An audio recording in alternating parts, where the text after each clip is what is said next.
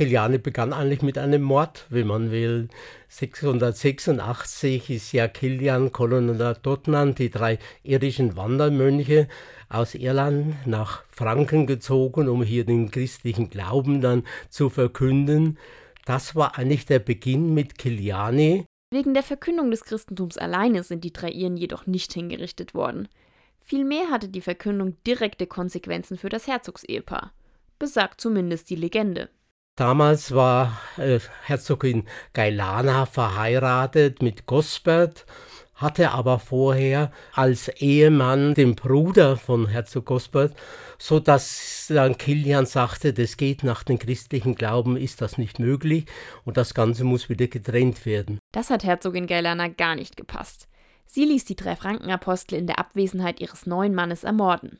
Das ist eigentlich der Beginn von Kiliani in Würzburg. Später wurde dieser Tag ja auch als Feiertag erklärt, als Kilian dann heilig gesprochen worden ist, sodass der 8. Juli der Kilianstag in Würzburg ist. Noch heute werden die Häupter der drei Frankenapostel verehrt und immer am ersten Sonntag der Kiliani-Wallfahrtswoche in einer Prozession von der Kirche St. Burkhard über die alte Mainbrücke in den Würzburger Dom getragen. Danach werden eine ganze Woche lang Gottesdienste für verschiedene Gruppen aus Unterfranken gefeiert.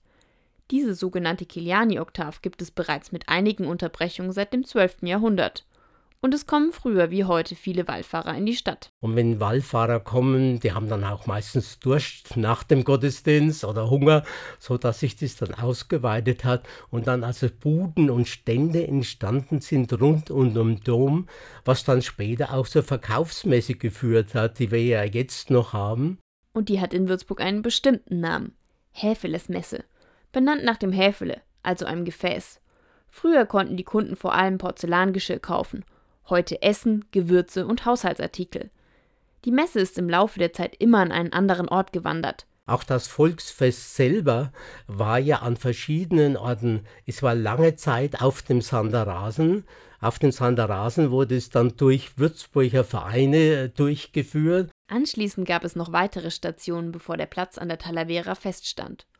Heute wird das Fest von der Stadt Würzburg organisiert und es werden mehr als 800.000 Besucher erwartet. Damit hat das Volksfest der Wallfahrtswoche und der Häfelesmesse ihren Rang abgelaufen. Doch den Ursprung bildet bei allen drei Veranstaltungen die Verehrung der drei Frankenapostel Kilian, Kolonat und Totnan. Für Willi Dürnagel hat das eine große Bedeutung. Man sieht, es hat also eine ganze Menge nachgezogen, sodass also dieser Tag, der Kilianstag in Würzburg, doch sehr wichtig ist. Die meisten sehen es ja nur mit dem Bier oder mit dem Bierpreis, der ja heuer sehr hoch ist, äh, verbunden. Aber wenn man nachgeht, es ist ein christlicher Tag, den man in Franken nicht vergessen sollte.